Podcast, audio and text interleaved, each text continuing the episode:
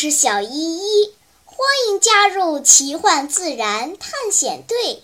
你准备好了吗？好，出发！今天是周五，伙伴们一写完作业，就开始七嘴八舌地讨论明天去哪里玩儿。超超半天都没有说话，等大家都说的差不多了，他才开口。说了半天。都是女孩子喜欢去的地方，真没劲。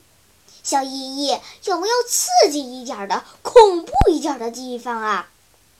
小依依转了转眼珠，神秘地说：“有啊，就是怕你没有胆量去。每年三月的第二个星期，美国德州都会举行全世界最大规模的响尾蛇围捕节。”你敢不敢去看看呀？响尾蛇，伙伴们都吃惊地叫了起来。几个胆大的孩子立即表示参加，剩下的几个胆小鬼犹豫了一阵，也同意去了。于是，伙伴们乘坐时空穿梭机，来到了这个位于美国德州南部的小镇。刚走出穿梭机的大门。就看到一个美丽的阿姨手托着响尾蛇冲他们招手，还有一个叔叔脖子上缠着响尾蛇在表演舞蹈呢。一辆辆花车组成游行的队伍，人们伴随着音乐起舞，果然像过节一样热闹。小依依告诉大家，多年来响尾蛇一直在这里泛滥成灾。公路上、家门前、学校操场，经常能看到响尾蛇，因此政府部门把捕捉响尾蛇跟钓鱼打猎一样对待。任何人只需要在网上登记，花十几美元买个捕蛇证，就能随意捕杀响尾蛇。超超一脸的惊讶。抓这么多的响尾蛇有什么用啊？走，我们一起去看看。说着，小依依就带着伙伴们走进一个大棚。大棚的中间是一个水泥池子，里面大约有几百条响尾蛇。一个叔叔熟练地用铁夹抓住一条蛇，放到木墩子上，然后手起刀落，咔嚓。砍掉了蛇头，然后把蛇身挂在一个铁钩上，熟练地剥下蛇皮，再去掉内脏，切成一段儿一段儿的。伙伴们还没有反应过来，他又回身抓来第二条蛇，三下五除二的宰掉了。面对如此血腥的场面，很多小朋友都露出想呕吐的表情。胆小的妞妞干脆捂住了眼睛。小胖子低声说：“我勒个去！他们抓蛇居然是用来杀的，真是太恶心、太残忍了！我的天哪！”话音未落，一个阿姨用盘子托着刚砍下来的蛇头，走到游客面前，另一只手拎着小白鼠的尾巴，在蛇头面前挑。已经被砍下的蛇头居然做出了反应，艰难地咬住了小白鼠的头。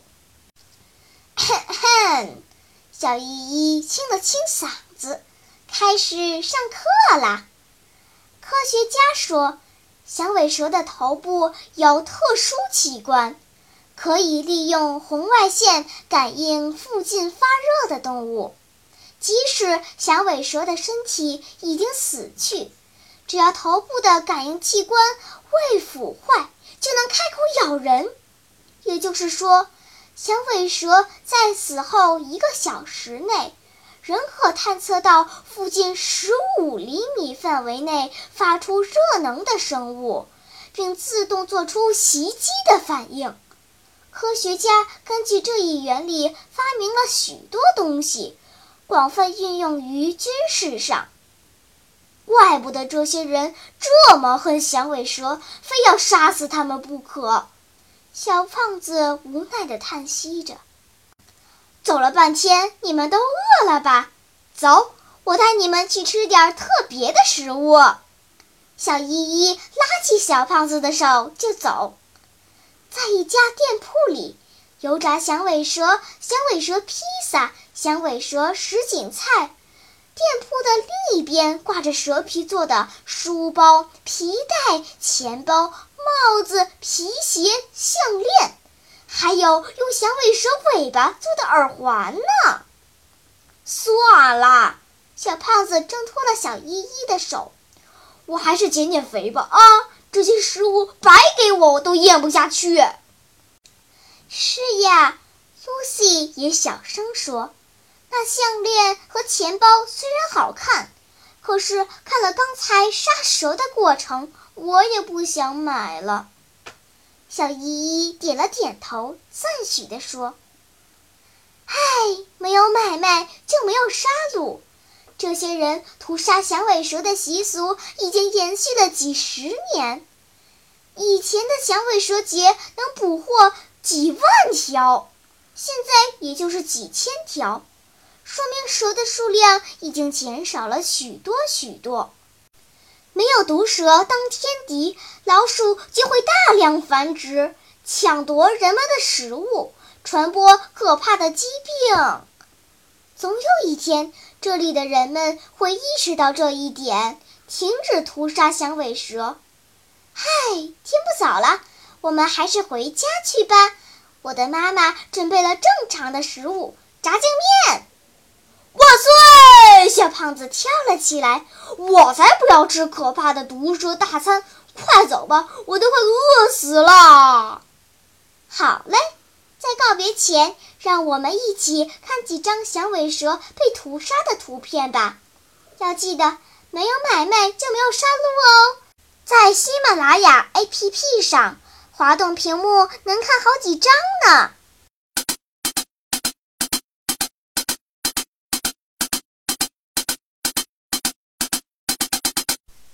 好了，今天的探险就到这里吧，我们该回去啦。